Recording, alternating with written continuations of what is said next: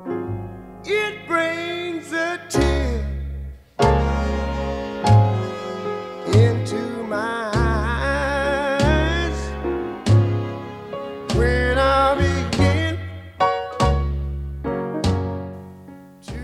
Dimanche 27 juin 2021, la librairie Ombre Blanche à Toulouse, en partenariat avec le festival Le Marathon des mots, recevait la romancière Marianne Day à l'occasion de la parution chez Gallimard de son nouveau livre La vengeance m'appartient.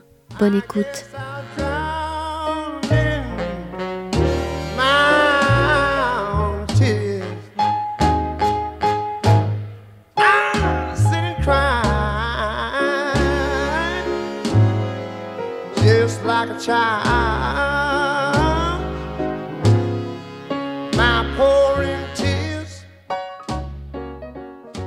Bonjour à tous, et bonjour à toutes et à tous.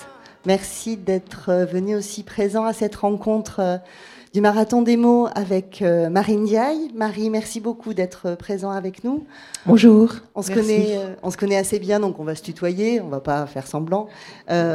première fois que tu viens au Marathon des mots En effet. Voilà, donc on est très honoré de te recevoir aujourd'hui. Euh, tu vas nous parler de ton dernier roman qui est sorti au mois de janvier, qui s'appelle La vengeance m'appartient, publié aux éditions Gallimard.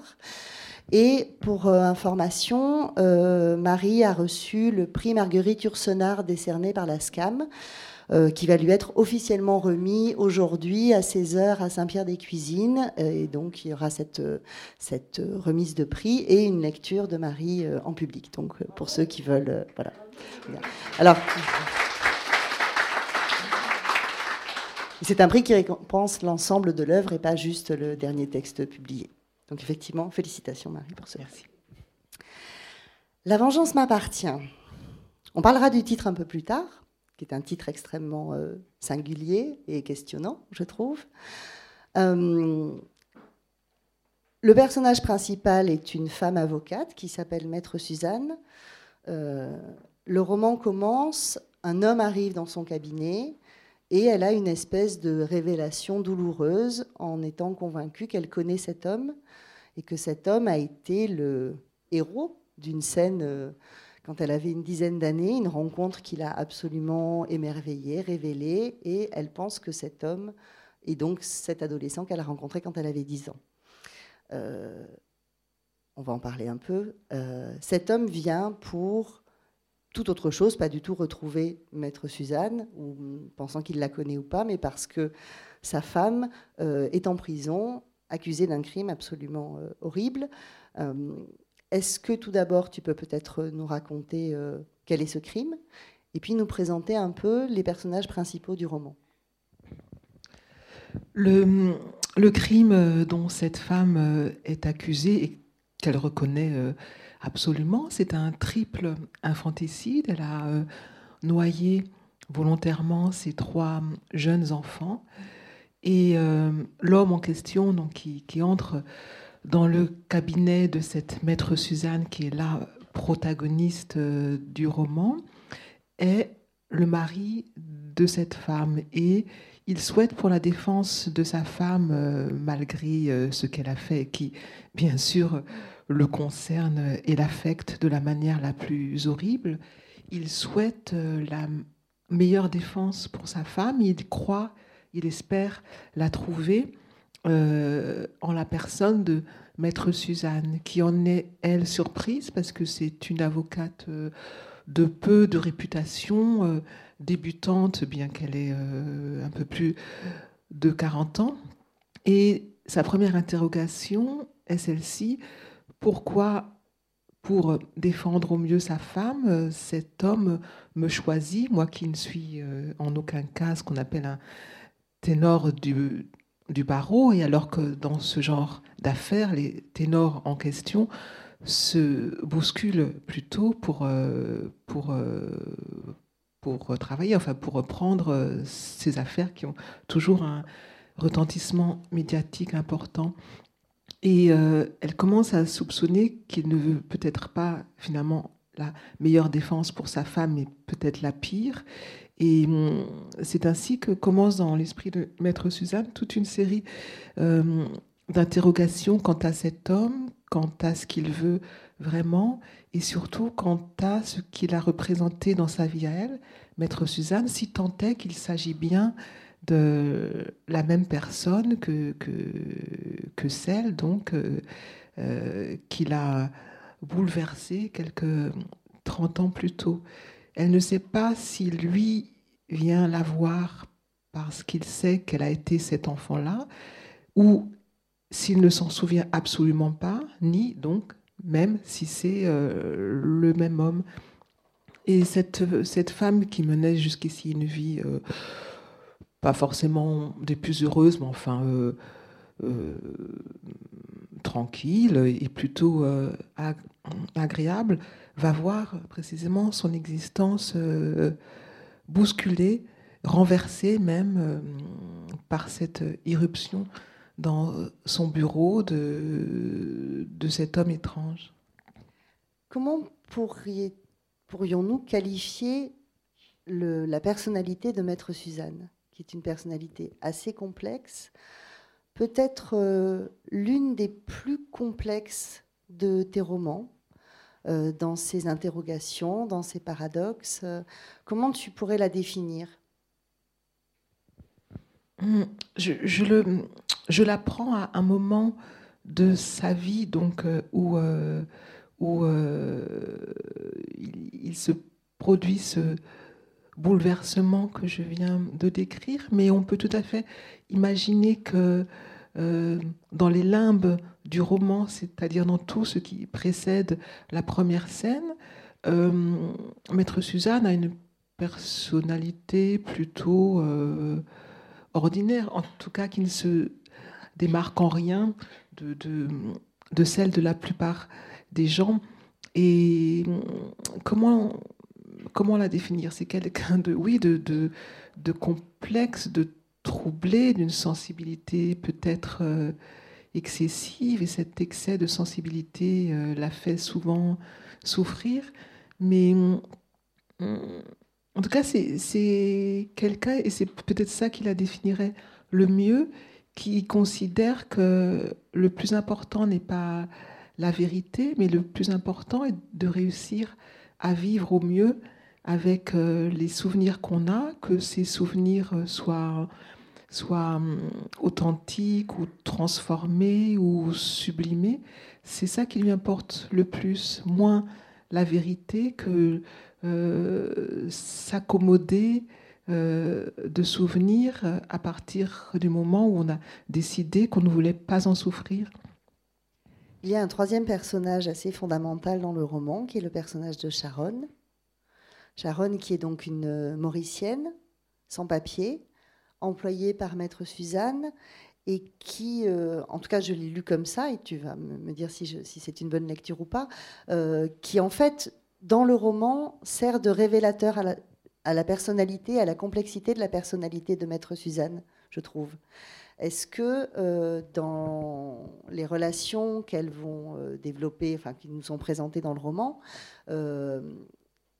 à travers l'engagement de Maître Suzanne pour la cause de, de, Sharon et sa volonté de faire le bien, est-ce que c'était pour toi une façon justement à travers toutes les conséquences et toutes les tous les micro-événements qui se passent entre elles, l'occasion de, dépeindre peut-être Maître Suzanne, de la révéler plus qu'à travers juste le souvenir qu'elle avait de cet après-midi?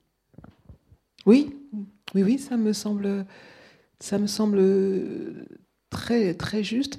Cette Sharon, qui est donc euh, l'employée de maison de Maître Suzanne, employée de maison dont elle n'a nul besoin parce qu'elle habite un très modeste logement euh, dont elle n'a nul besoin et, qu'elle n'a pas tout à fait les moyens de souffrir, mais euh, elle, elle, emploie Sharon pour faire une bonne action, malgré d'ailleurs ses préventions euh, vis-à-vis -vis du fait même d'avoir une employée de maison. Elle déteste être la patronne de qui que ce soit, mais à travers euh, Sharon, elle, exprime quelque chose en elle qui relèverait, oui, de, du désir de répandre le bien, même si c'est pas toujours simple.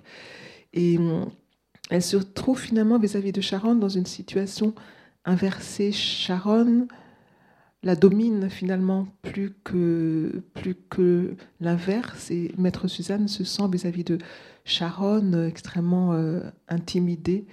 Euh, Sharon exerce, sans, le souhaiter ni même le, savoir certainement, une sorte de toute puissance sur la volonté de Maître Suzanne dont, celle-ci euh, euh, se rend compte et c'est quelque chose qu'elle ne déteste pas finalement. Alors ce qui est très troublant dans ce roman, c'est que euh, nous n'avons quasiment que le, point de vue de Maître Suzanne, même si euh, on a aussi un monologue de Marlene Principaux, qui est donc la femme qui est accusée, et de Gilles, son mari, mais c'est essentiellement Maître Suzanne qui nous rapporte ce qu'elle vit. Euh, et au fond, euh, en le relisant, j'étais extrêmement troublée parce que ce prisme est complètement faussé. On, ne sait pas si elle nous raconte la vérité alors tu disais tout à l'heure que la vérité lui importait peu, mais pour nous en tant que lecteurs, euh, jouer sur ce trouble, euh, est-ce qu'au fond, euh, la question de la, de la vérité du rapport qu'elle a avec Sharon en particulier, est-ce que Sharon la domine vraiment? Est-ce que cette vérité a une importance ou pas? Comme tu l'as dit, on ne quitte pratiquement pas, en effet, le l'esprit euh, de Maître Suzanne et tout ce qu'on sait, tout ce qu'on découvre, on le sait, on le découvre à travers euh, son regard forcément subjectif. Mais c'est quelque chose qu'on rencontre quand même euh, assez souvent dans les romans, c'est-à-dire à partir du moment où, où l'écrivain n'est plus ce, narrateur omniscient qui nous dit ce qui est vrai et ce qui ne l'est pas, à partir du moment où euh, euh, euh, tout passe à travers la subjectivité d'un personnage ou de plusieurs, on peut toujours en effet mettre en doute la vérité de ce qui nous est dit, mais ça n'a pas d'importance finalement, puisque ce qui compte, c'est la vérité du personnage. Dans un roman, il n'y a pas d'autre vérité, il n'y a, a, pas ce qui serait là réalité avec presque un grand, un grand R et quelque chose qui serait la hum, réalité intime euh, du personnage. Les deux euh, sont complètement liés. Donc je ne pense pas qu'il y ait de raison de mettre en doute ce que nous apprend Maître Suzanne, puisqu'il n'y a pas d'autre vérité que la sienne finalement.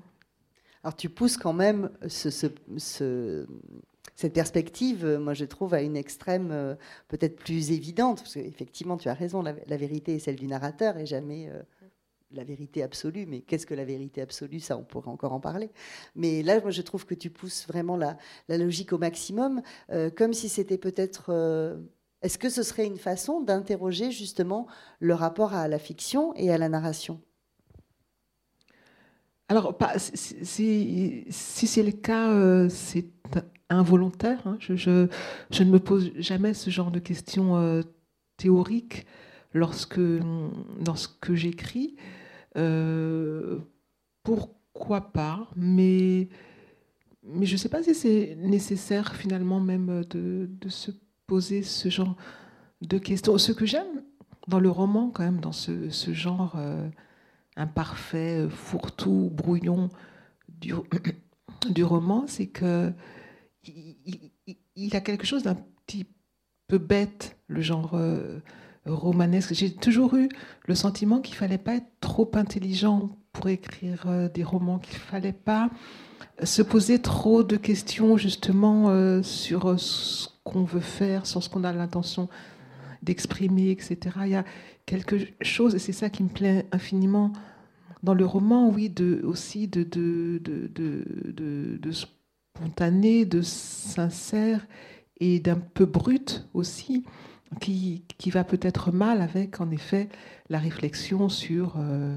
euh, la vérité dans le roman, etc. En, tout cas, c'est ainsi que je ressens euh, les choses depuis toujours, et c'est peut-être pour ça, d'ailleurs qu'on peut écrire des romans euh, même quand on est très jeune, alors que euh, ça me semble plus difficile, par exemple, d'écrire du théâtre quand on est très jeune, et ne parlons pas évidemment euh, d'essais, mais le roman, oui, se, prête bien à une certaine naïveté. Alors, je ne vais pas faire semblant, après des décennies d'écriture, d'être complètement naïf, mais en tout cas, je je tâche euh, de garder ça une sorte de ce que j'appelle de manière euh, outrée certes mais de de bêtise ou, d'idiotie au sens euh, peut-être de non intellectualisation de ce que je fais alors je, finis de creuser cette piste quand même parce qu'il y a, la présence de, de paragraphes ou de phrases en italique.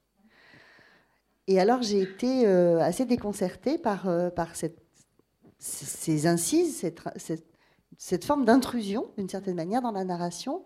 Euh, j'aimerais que tu nous en parles un peu parce que j'ai eu la sensation, par moments, c'est à la première personne et c'est Maître Suzanne qui parle parce que, donc effectivement, ce roman, c'est la vérité du personnage, c'est le point de vue de Maître Suzanne, mais pas à la première personne.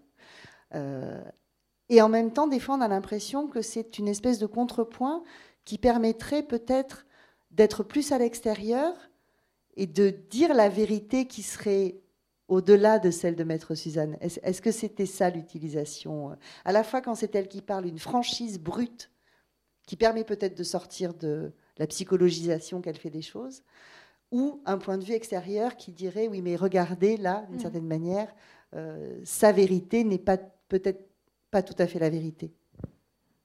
Oui, et, euh, dans mon souvenir, il y a un double usage de l'italique. Il y a ce que tu dis, c'est-à-dire euh, un regard qui serait en effet euh, là légèrement extérieur, qui serait par exemple le mien, et presque à l'inverse, l'italique parfois nous, nous, nous fait plonger dans un état de conscience plus profond encore de Maître Suzanne dans, une arrière-pensée de Maître Suzanne, où c'est comme si on plongeait vraiment euh, euh, au cœur du cœur de Maître Suzanne et qu'on avait accès à quelque chose qu'elle-même euh, ne, ne, ne, peut pas mettre en mots. Mm.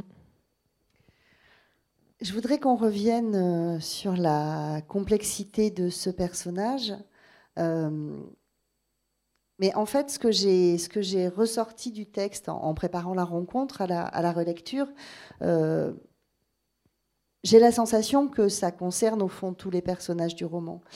Il y a la question de l'apparence, la question de la honte, de la culpabilité, de l'amour, parce que c'est un roman d'amour. Est-ce qu'on peut dire que c'est un roman d'amour? Est-ce que c'est un roman du désir d'amour?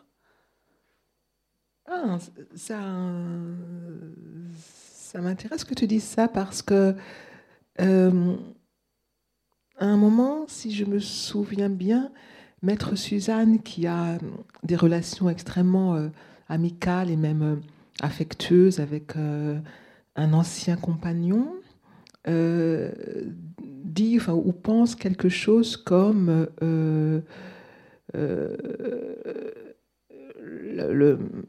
l'amour fou euh, lui a toujours semblé euh, être d'un poids euh, insupportable et l'amour fou dans lequel voulait vivre son ex-compagnon ne lui a jamais semblé être une très bonne chose. Et, elle, a fait en sorte de s'en libérer et elle, aspire à une relation plutôt de tendresse virile dans laquelle les, affres de l'amour n'auraient euh, plus, plus part. Donc, euh, hum, c'est amusant que tu parles de roman d'amour parce que ça pourrait être aussi euh, un roman de haine dans les rapports qui existent entre les deux principaux, donc la, mère infanticide et le mari. Euh, le geste de la mère est un geste euh, de vengeance aussi, peut-être vis-à-vis de ce mari. donc, mais, mais, mais, ça me plaît tout, tout à fait qu'on puisse voir aussi là-dedans un roman d'amour, après tout. C'est bien aussi. Euh, Maître Suzanne veut désespérément être aimée. Et aime aussi désespérément euh, ses parents, Sharon, la petite fille de son ami euh, Rudy, dont tu parlais, avec qui elle a eu une histoire. Et en même temps, elle ne supporte pas le poids que lui fait porter cet amour.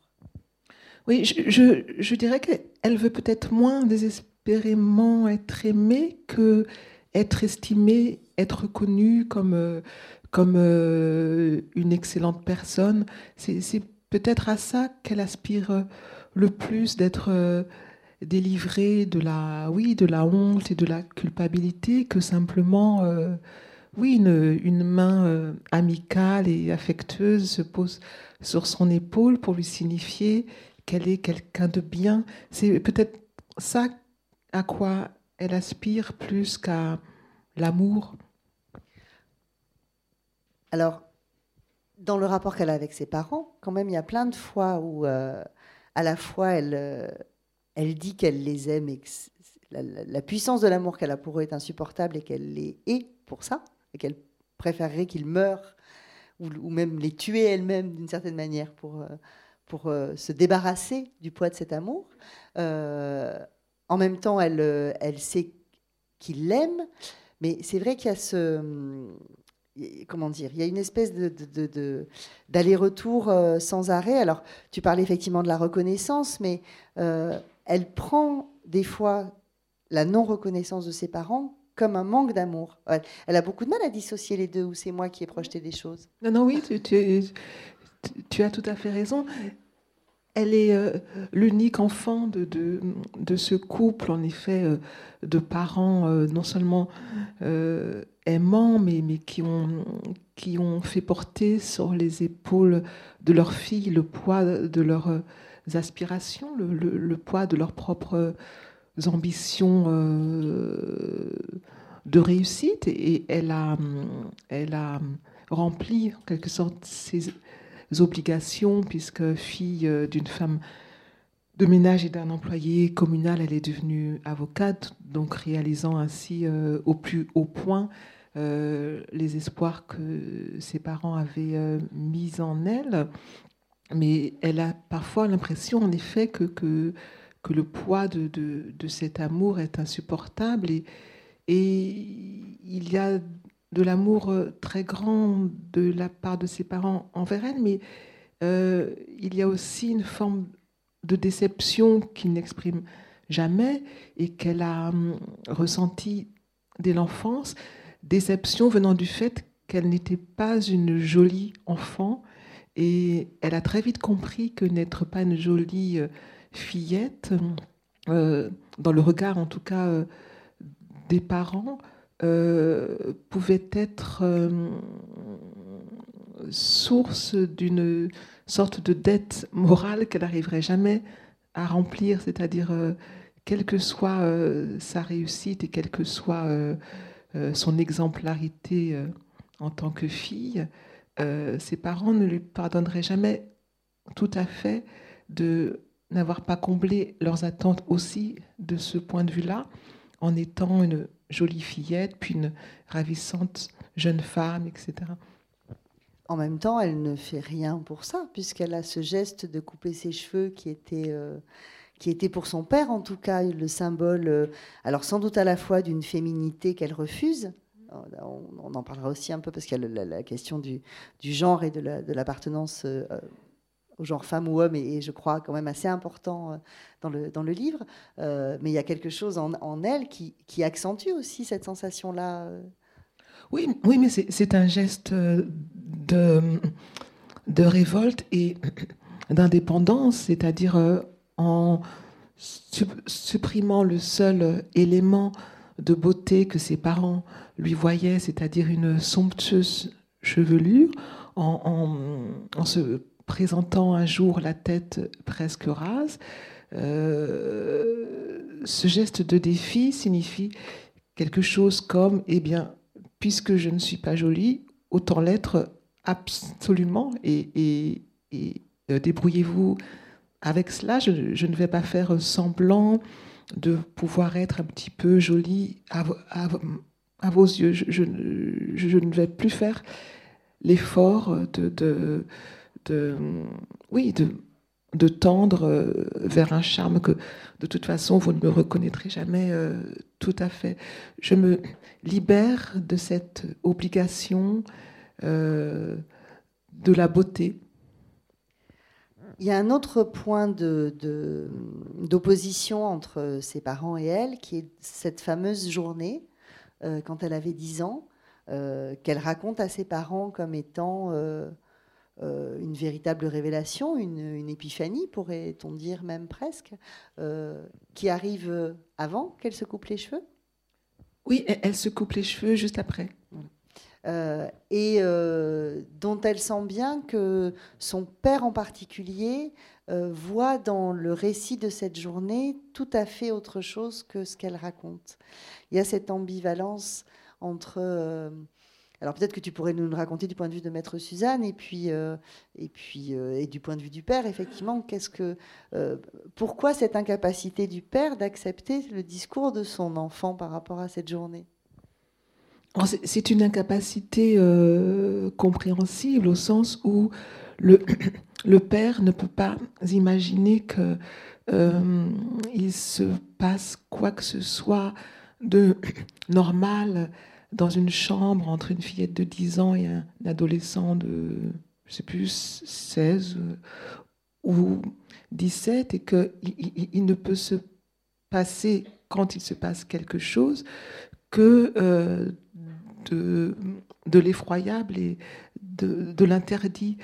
Et, mais en revanche, Maître Suzanne essaye de lui faire comprendre qu'il ne s'est passé dans cette chambre que euh, du ravissement qu'elle elle a été ravie, mais euh, au sens le plus merveilleux du terme, et que quoi qu'il se soit passé, il ne lui a été fait aucun mal, même si euh, pour son père, euh, ce quoi qu'il se soit passé ne peut relever que du mal absolu.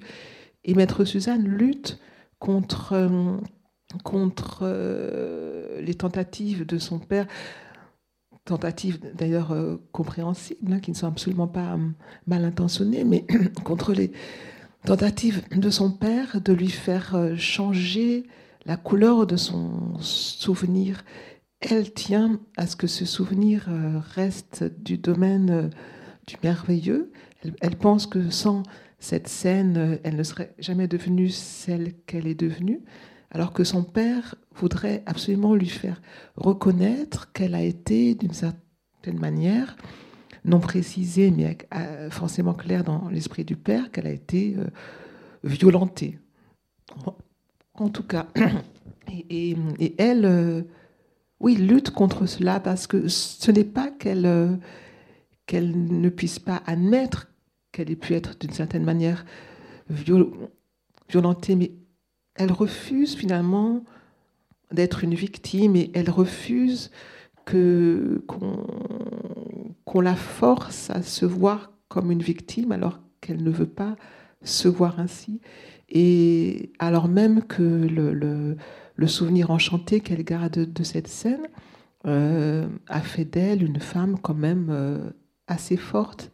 Et sans doute que si la couleur de son souvenir change, euh, c'est l'effondrement qui, qui, qui, peut se, se, produire. En même temps, dans les toutes premières phrases du roman, euh, elle, euh, le roman commence, donc elle arrive dans son cabinet et, elle, et Gilles Principaux rentre et elle a cette, cette sidération de, de reconnaissance. Et, et, elle dit, en tout cas, l'autrice lui fait dire pourquoi, persuadée de revoir 32 ans plus tard quelqu'un qui l'avait ravie, avait-elle eu l'impression qu'on voulait la tuer? Quand même, son souvenir est euh, compliqué. Enfin, rien que dans cette phrase, j'ai envie de dire, on a, on a, on a envie de. Mais elle, est vraiment troublante, Maître Suzanne, mm. parce que à la fois on la croit et en même temps on sent bien qu'elle euh, cache quelque chose. Il y a beaucoup de mm. secrets, ou en tout cas de sensations de secrets dans ce roman.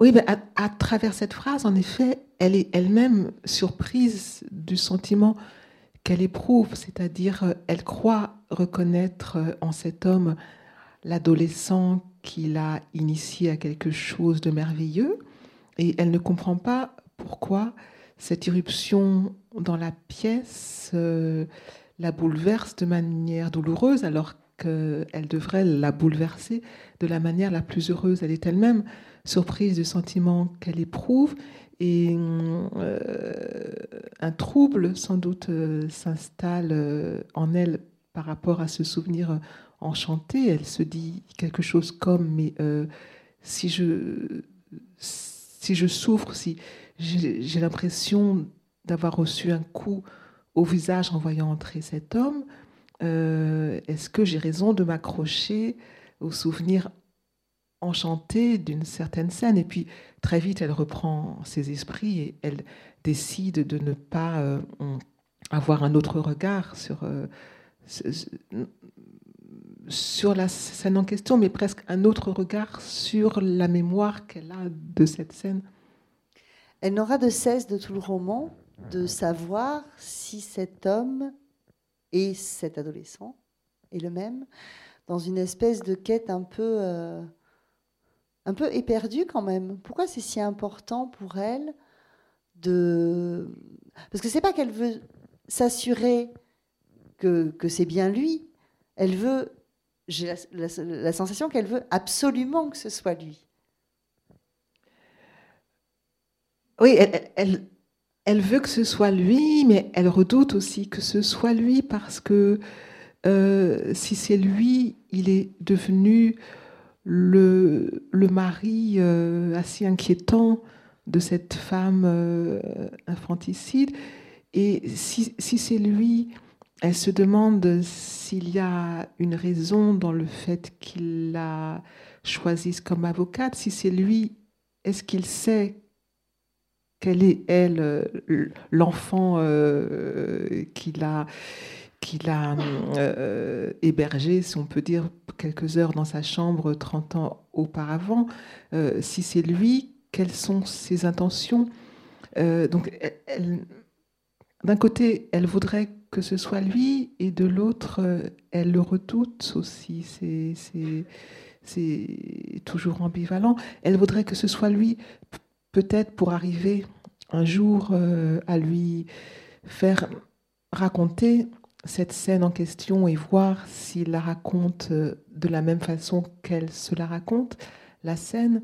Et mm, oui, mais c'est quelque chose qui nous arrive souvent, je pense, de vouloir et de ne pas vouloir, d'avoir peur de quelque chose tout en le souhaitant. elle, est, elle est assez, euh, assez ordinaire, entre guillemets, mais quand même de ce point de vue-là. Et surtout, euh, pour la première fois de sa vie, si c'est lui, elle a une chance de pouvoir euh, euh, se conforter dans le souvenir qu'elle a de la, scène en question et, et pouvoir justement affronter son père en lui disant, tu vois, ce que je t'ai raconté est exact puisque cet homme le confirme, s'il si, si le confirmait. Je voudrais qu'on revienne sur les personnages féminins du roman. Euh, tu as eu le prix Goncourt pour un roman qui s'appelait Trois femmes puissantes, qui, euh, je pense bien malgré toi, euh, du coup est décliné à beaucoup de beaucoup de beaucoup d'occasions. Bien malgré moi, certes, puisque évidemment je n'ai rien fait pour ça, mais je trouve que c'est le chic absolu. c'est vrai. Et donc, euh, la chef était un personnage de femme assez puissante, malgré tout, dans ton dernier roman. Et là, on a des personnages féminins, euh, à part peut-être Sharon, qui effectivement, dans les yeux de Maître Suzanne, euh, est, est quelqu'un qui l'impressionne, en tout cas, et qu'elle redoute, tu, le disais tout à l'heure, mais qui est quand même dans une situation de fragilité puisque sans papier. les personnages féminins sont des personnages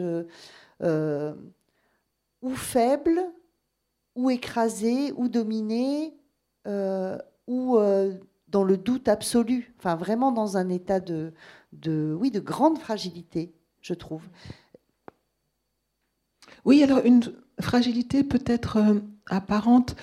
Sharon, certes, euh, est sans papier, mais ça ne semble pas l'inquiéter euh, particulièrement puisqu'elle a toute confiance en maître Suzanne pour, pour la sortir, elle et sa famille, de cette situation. Et Marlene Principaux, la mère infanticide, peut sembler avoir été euh, une femme fragile, mais par ce geste, quand même, qui est un geste de euh, toute puissance euh, absolue, elle exprime une force, alors une force délétère, une force nocive, une force effroyable, mais qui, n'en est peut-être pas moins une force.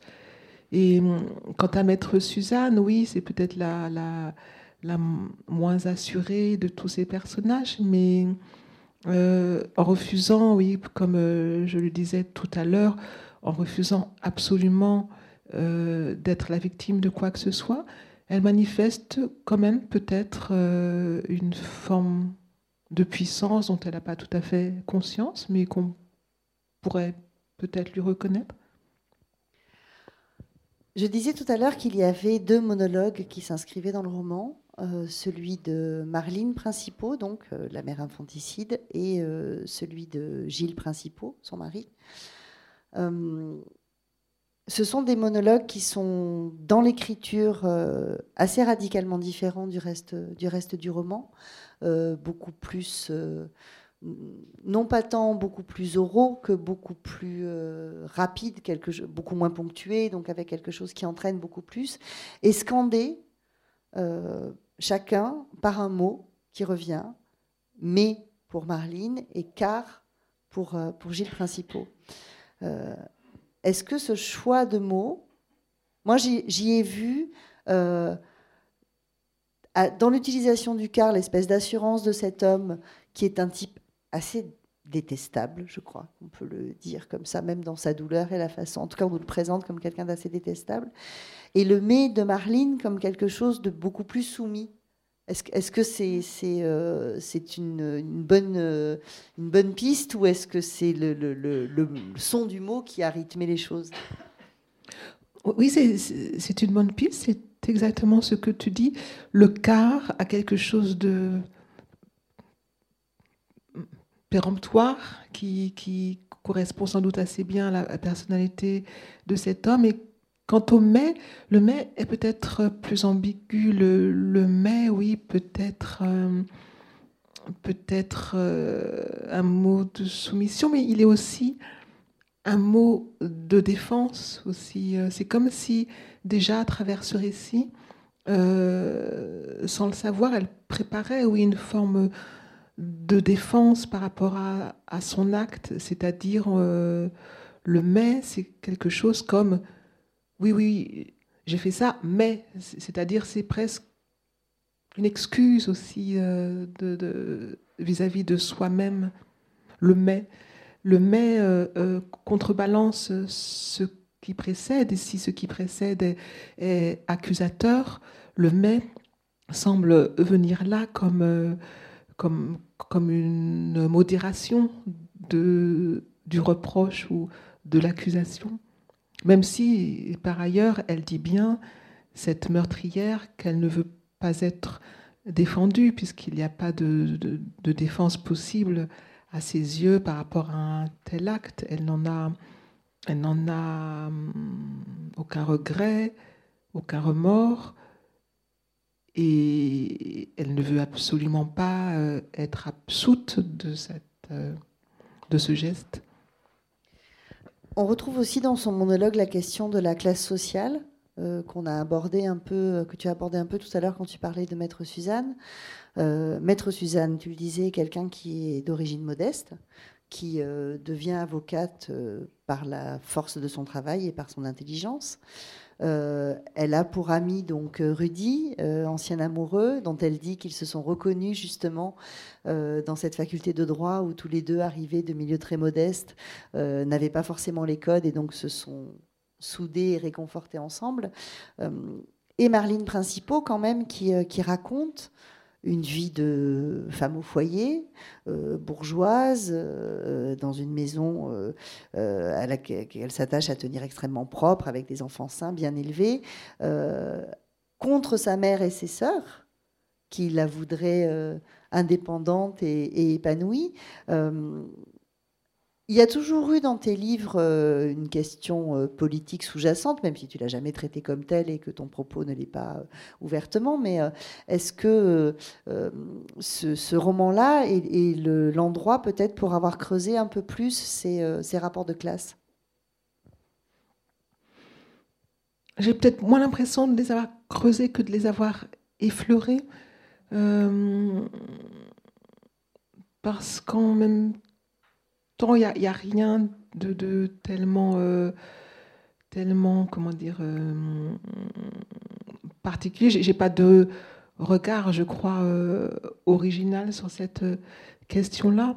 Mais en effet, Marline déconcerte et fâche sa mère et ses sœurs parce qu'elle abandonne, provisoirement peut-être, mais en tout cas, elle abandonne le métier de professeur de français qu'elle adorait pour se vouer corps et âme au métier de, de mère, ce que ne comprend pas du tout sa propre mère, qui la voit ainsi euh, soumise à un mari et à une vie qui est très en deçà de ses capacités intellectuelles. En tout cas, c'est ainsi que la mère euh, voit, voit, les choses. Et euh, alors que Marline, elle, euh, oui, s'engage dans cette nouvelle profession presque de la maternité avec la même ardeur que celle qu'elle euh, mettait à euh, être enseignante et elle, on peut considérer sans doute qu'elle s'y est perdue. Mais,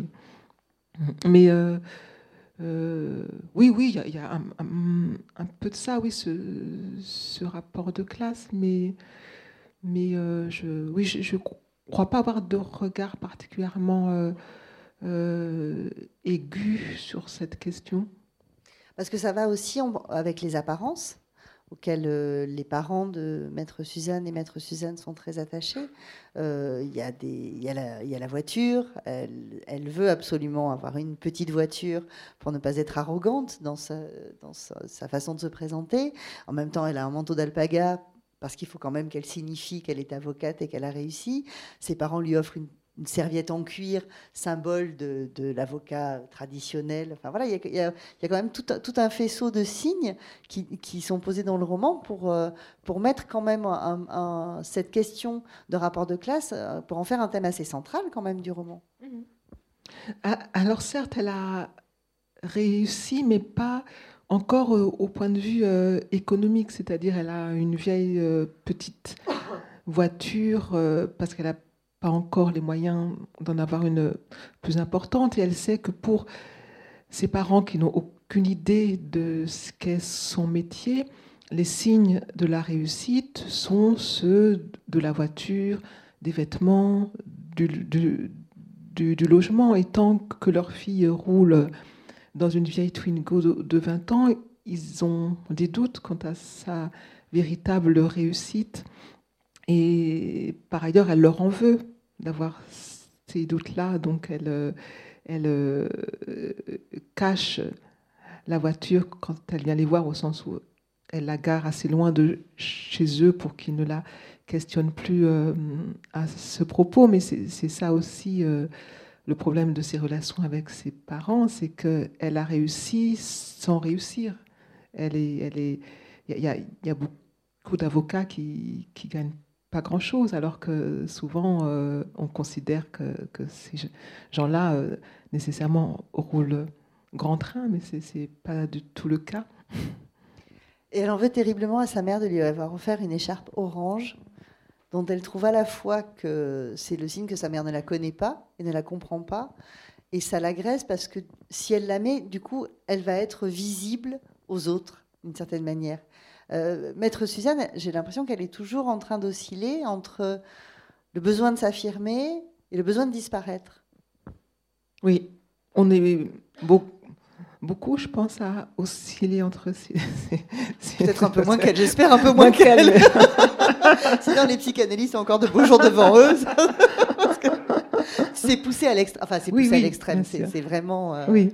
C'est très angoissant à lire d'ailleurs, effectivement. Moi, j'ai retrouvé des choses que j'avais pas du tout envie de retrouver dans, ce, dans ces oscillations. Mais euh, je trouve que c'est vraiment poussé euh, une espèce de, paroxysme dans la façon, et, ou une honnêteté, ou une franchise, je ne sais pas comment le dire, mais c'est le, comme si c'était le, le nœud du roman, cette bascule comme ça? Oui, oui, c'est vrai. C'est peut-être d'ailleurs, euh, c'était peut-être euh, nécessaire pour moi que ce personnage-là soit, soit, soit une femme. Il me semble que c'est plus le propre des femmes, ça, euh, d'osciller entre ces, désirs contradictoires et être vue un peu, mais pas trop. oui, être être qui, on est, mais être aussi euh, qui on voudrait, qui les autres voudraient qu'on soit, euh, euh, être belle, mais sans faire trop d'efforts pour ça, être pouvoir ne pas être belle et s'en fiche, enfin voilà, toutes ces questions-là qui sont peut-être encore plus, plus féminines que masculines, oui, toutes ces, ces ces injonctions contradictoires hein, aussi que, que, la société euh, fait encore euh, aux femmes. Hier, euh, dans ma précédente intervention, je, je disais, parce que c'est quelque chose qui m'a beaucoup marqué pendant les dix ans que j'ai passé à, Berlin, le, justement ces injonctions paradoxales et du coup impossibles à tenir que euh, on fait là-bas, tout particulièrement aux mères. Euh, euh, beaucoup de Berlinois, de couples berlinois, et je pense d'ailleurs allemands d'une manière générale, n'ont qu'un seul enfant et beaucoup n'en ont pas. Et quand on voit ce que c'est qu'être parent là-bas, je comprends bien qu'après un, on renonce et que même on ne se lance même pas dans cette aventure de la parentalité, parce que euh, on dit là-bas aux mères euh, d'être euh, absolument permissives au sens où on, doit exercer aucune espèce de violence envers son enfant, ce qui est bien sûr très bien, mais il faut par ailleurs que les enfants soient sages et se comportent bien dans les lieux publics. On dit aux mères qu'il faut allaiter son enfant le plus tard possible, voire jusqu'à 2-3 ans, mais il faut surtout pas voir euh, le bout d'un sein dans un parc. Et on se demande comment font les pauvres alors pour, euh, pour, euh, pour allaiter leur marmaille sans, sans, que ça se voit. et, et je sais plus pourquoi je dis ça. Oui, oui, voilà, c'était par rapport à... Et ça rejoint peut-être le roman, c'est-à-dire le personnage de Marline aussi, euh, est prise dans, dans, ce réseau de, de, de, commandements finalement euh, qu'on fait euh, aux mères, commandements qui sont pour la plupart impossibles, enfin, auxquels on ne peut pas obéir en tout cas entièrement parce que c'est tout simplement inhumain et ça m'a beaucoup marqué oui ça à Berlin cette, euh, cette, euh, cette façon qu'on a de vouloir que les mères soient parfaites tout en leur interdisant de l'être euh, concrètement.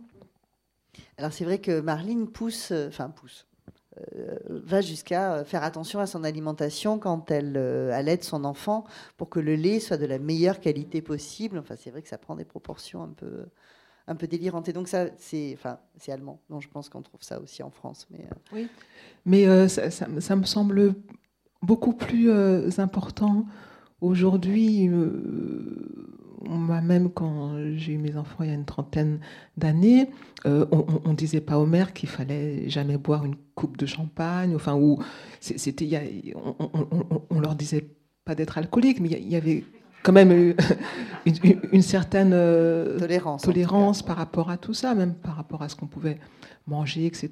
Et, et puis, si, si vous n'aviez pas envie d'allaiter votre enfant, vous n'étiez pas forcément une mère indigne. Enfin, c'était quand même beaucoup plus euh, souple, il me semble que ça l'est devenu malgré les apparences. Euh, pourquoi avoir choisi comme crime un infanticide?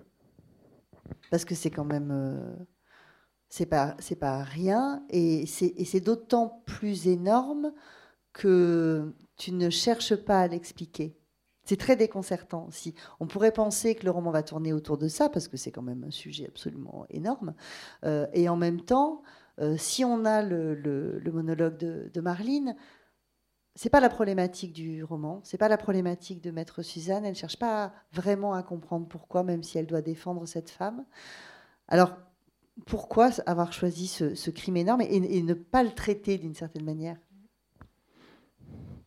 Alors, euh, c'est sans doute, euh, oui, c'est certainement le crime le plus, le, plus impressionnant, euh, finalement, que, puisse commettre un être humain, oui, en fait. Mais je crois aussi que ça m'est venu du fait que pendant les deux années qui ont précédé l'écriture du livre, il se trouve que j'ai travaillé au scénario de ce qui va être le premier long métrage de fiction de la documentariste euh, Alice Diop. Alice Diop, c'est une documentariste qui a hum, reçu euh, en particulier le César du court métrage pour un magnifique documentaire qui s'appelle Vers la tendresse. Elle l'a reçu il y a trois ou quatre ans. Et elle a fait appel à moi pour euh, l'aider donc à hum, coécrire euh, ce scénario et euh, ça va être un film de procès inspiré de, de l'infanticide, justement, commis par cette euh, femme dont vous avez sans doute entendu parler parce qu'on en a beaucoup parlé à l'époque. Son geste était très frappant. Elle avait, cette femme, déposer sa fillette de 17 mois sur la plage de Berck en novembre à la marée montante pour évidemment que, que, l'enfant euh, soit noyé. Et, c'est ce qui s'est produit. On a découvert euh, le corps de cette fillette euh, le lendemain et la police a mis une dizaine de jours avant de retrouver la mère. Et c'est une histoire vraiment passionnante parce que comme très souvent c'est le cas dans ce genre d'histoire, là je ne parle pas d'enfants qui finissent par mourir sous les coups euh, des parents, etc. Là je parle uniquement des infanticides commis par euh, une mère dont tout l'entourage ensuite, euh, stupéfait, dira mais elle, elle, adorait son enfant, elle le choyait, elle le chérissait, etc. Et c'était le cas donc de cette de, cette femme qui a noyé son, son, enfant. Avant de la faire se noyer, elle l'a allaité une, une, ultime fois, ce qui, ce, qui est, ce qui est fou, je trouve. Mais euh, voilà, donc le, travailler euh, sur ce scénario m'a sans doute euh, inspiré cette histoire-là. Et à l'époque, donc j'ai beaucoup lu sur euh, les histoires d'infanticide et il se trouve que j'ai pu rencontrer euh, Pascal Robert-Liard, qui est la journaliste judiciaire du Monde, qui a suivi le, procès donc, de la mère qui a noyé sa fillette sur, le, sur la plage. Et elle m'a dit avec euh, une honnêteté que, que j'ai trouvée remarquable, elle m'a dit qu'elle regrettait vraiment d'avoir, comme tous les autres journalistes, repris ce mot, déposer l'enfant sur la plage. En fait, elle m'a dit qu'elle aurait dû simplement écrire que cette femme avait euh, assassiné sa fillette et que la douceur qu'il peut y avoir dans le terme de, euh, déposer l'enfant sur, sur la plage était en totale contradiction avec la réalité de ce que c'est que euh, la, la mère qui atteint une fillette de 17 mois, une fillette de 17 mois, ça, ça marche, donc ça se débat, ça crie, etc. Et, cet enfant n'est pas mort en trois secondes, cet enfant a subi euh, quelque chose d'une violence inouïe. Violence donc dont on ne rendait absolument pas compte ces termes-là de déposer comme si c'était un, geste qui relevait du mythe, alors que c'était simplement un geste atroce. Et euh, voilà, c'est toute cette euh, réflexion-là autour du scénario, je pense, qui m'a inspiré, inspiré mon, ma mère infanticide et aussi l'absence d'explication, c'est-à-dire j'ai lu tous les comptes rendus du procès de, de, de cette femme et j'ai lu euh, le récit de ce qu'elle a dit au, au, procès, mais elle ne sait rien dire de son, son acte. Il, lui restait à elle-même inexpliqué finalement. Est-ce qu'il y a des questions dans la salle? Alors, monsieur a levé devant en premier.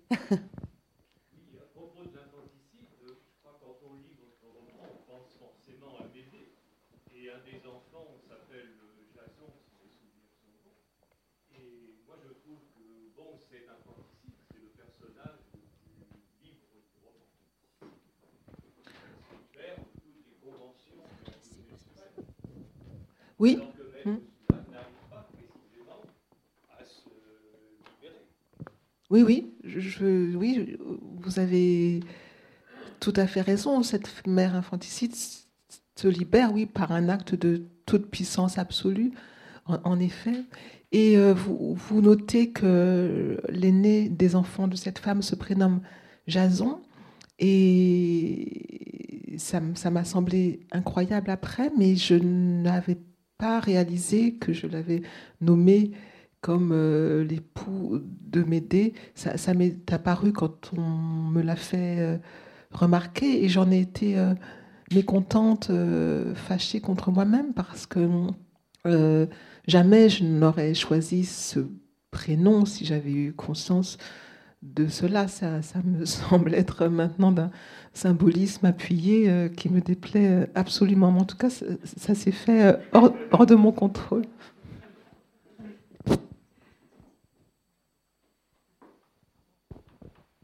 Oui, et à ce propos, justement, vous aviez dit au début que vous alliez revenir sur le titre. et on peut se demander à qui appartient cette phrase La vengeance m'appartient. Je pense qu'on pourrait, elle, cette phrase, elle pourrait être dite par euh, plusieurs des personnages, par évidemment euh, la mère infanticide, mais euh, par maître Suzanne aussi, d'une certaine façon, vis-à-vis de ses parents, peut-être, mais est-ce qu'elle pourrait pas être dite également d'une certaine façon par Gilles Principaux, mais aussi par euh, Maître Suzanne euh, à l'encontre euh, de Gilles Principaux. oui, en effet, c'est une phrase qui pourrait être pensée ou, dite par plusieurs des, protagonistes.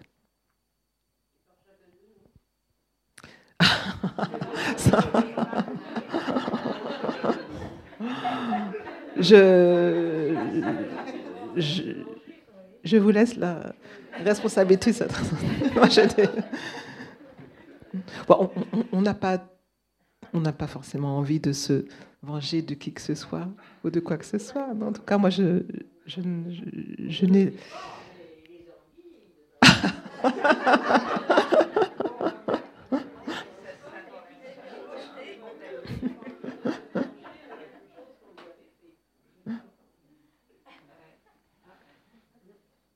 Oui, j'ai une question en fait euh, plutôt un peu plus générale qu'on a peut-être déjà posée et je m'en excuse, euh, mais qui s'enchaîne à, la question du prénom. C'est plutôt pour les patronymes parce qu'en fait, euh, dans votre dans votre œuvre, voilà, je trouve que en général, les, les, les noms ont une force, voilà, d'émerveillement, constamment renouvelée, une grande originalité des, des, noms et des patronymes. Et ma question, c'est de savoir, voilà, comment vous les voilà, comment vous les trouvez? Est-ce qu'il y a une maturation? Est-ce que le nom est avant le avant le roman? Est-ce que le roman euh, se développe à partir du nom. Parce que voilà, pour moi, c'est une forme, par exemple, le mot, euh, nom Gilles Principaux, voilà, qui revient. En fait, le lecteur a la même, euh, fascina... enfin, la même fascination pour ce nom que le personnage a, le personnage de Maître Suzanne, pour, pour ce personnage. Les, les noms, le, choix des noms ne précède jamais le, la réflexion autour du roman le choix des noms vient toujours euh, euh, des personnages que je commence à élaborer. Je, les choisis, donc euh, les patronymes ou les prénoms en fonction de la manière dont je commence à, discerner la personnalité des personnages. En fait, il m'importe toujours que les noms soient à la fois normaux et un tout petit peu peu décalé, qui, provoque peut-être une très légère impression d'étrangeté, mais sans que ce soit des noms euh, euh, particulièrement rares. Là, dans, le cas de principaux, il m'importait quand même de vérifier que euh, personne ne se nomme ainsi à Bordeaux, parce que ça, aurait pu provoquer des, réactions légitimement comment mécontente de, gens euh, que, je n'avais aucune raison de, froisser euh, d'aucune manière. Donc j'ai vérifié, euh, j'ai vérifié ce, cela. mais ce qui m'importe aussi dans les noms, c'est que justement, c'est l'erreur que j'ai faite sans me rendre compte avec Jason, c'est qu'il ne symbolise rien. Que, voilà, que, qu'il soit hum, assez fort, mais sans qu'on puisse euh, en tirer une quelconque interprétation, euh, oui, ni symbolique, ni euh, psychologique, qui soit, hum, oui, je disais normaux et peut-être, oui, juste très très légèrement déconcertant, c'est peut-être trop fort, mais en tout cas, qui puisse semer un très, légère, très léger trouble, mais sans qu'on puisse forcément euh, dire en quoi. Oui, alors de, de fait, euh, le personnage de la mère euh, infanticide, avant qu'elle qu'elle réalise cet acte effroyable, mène presque une vie de, de prisonnière volontaire, en tout cas, mais oui, oui, en effet, oui. De même que les personnages sont bizarrement enfermé dans un Bordeaux d'épouvante aussi, en effet. Mm. Oui, je voulais vous poser la question, c'est pourquoi vous avez écrit euh, ce livre, ou dit autrement, quel a été, ou s'il y en a eu, comment, quel a été l'événement déclencheur?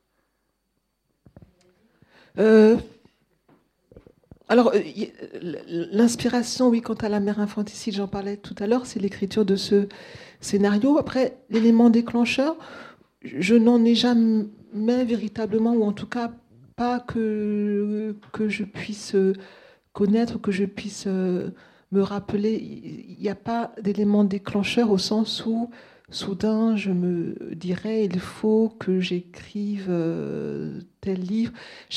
Chaque, roman est l'aboutissement d'un long processus de maturation euh, mental, je, réfléchis souvent plus d'un an sans, prendre de notes, hein, c'est purement dans ma tête, mais je réfléchis, oui, de très longs mois à ce que je vais faire avant d'écrire le premier mot. Donc il n'y a pas de déclencheur au sens où ce, que ce mot peut avoir euh, de soudain ou de révélateur. C'est vraiment un long mûrissement.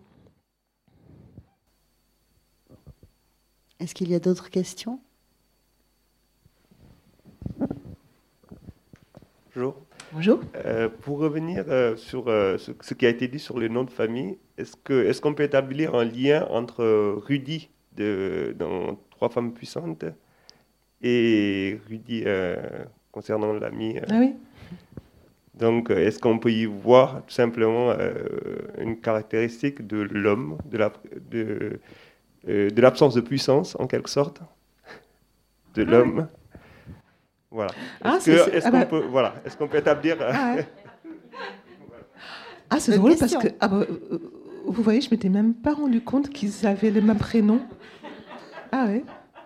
Mais euh, vous, vous êtes peut-être un peu sévère en disant que ce Rudy-là est, est un homme faible. Il est tout simplement euh, gentil et doux. Oui, c'est ça. T'as lapsus. Gentil et doux ne veut pas dire faible, mais Non.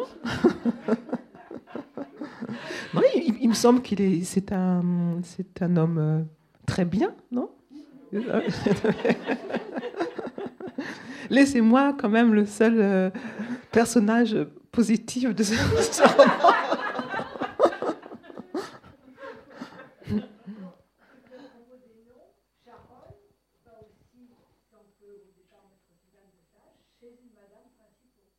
Oui. Oui. oui, il y a deux autres employeurs, dont, dont Madame Principaux. dont, on- dont- oui, et dont Maître Suzanne essaye de savoir si c'est la même Madame Principaux que celle qu'il a accueillie euh, chez elle 30 ans plus tôt. Alors, il y a plein de choses qu'on n'a pas abordées dans cet entretien. Il y a le climat, effectivement, d'en parler, la brume qui va avec le secret, qui va avec la brume psychologique de pas mal de personnages. Euh, vous parliez de l'enfermement, madame, il y a la question de la maison aussi. Euh, quand même, le livre se termine presque par la maison à vous. Et la maison est quelque chose d'assez essentiel dans le roman. Euh, encore sans doute des questions que j'oublie, mais peut-être qu'on peut laisser les lecteurs découvrir tout ça et faire leurs propres analyses pour ne pas tout déflorer pour ceux qui n'auraient pas encore lu le livre. Marie, merci beaucoup pour cet entretien. Merci à vous d'être Merci venue. à vous.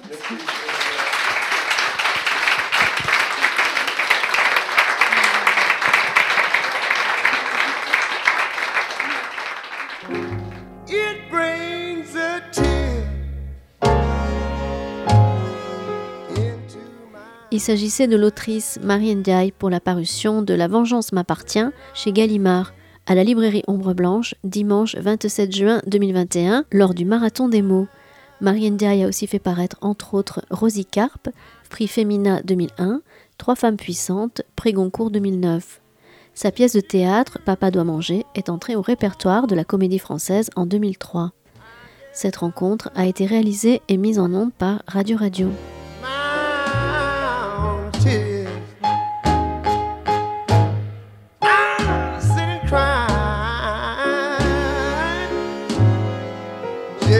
Like a child.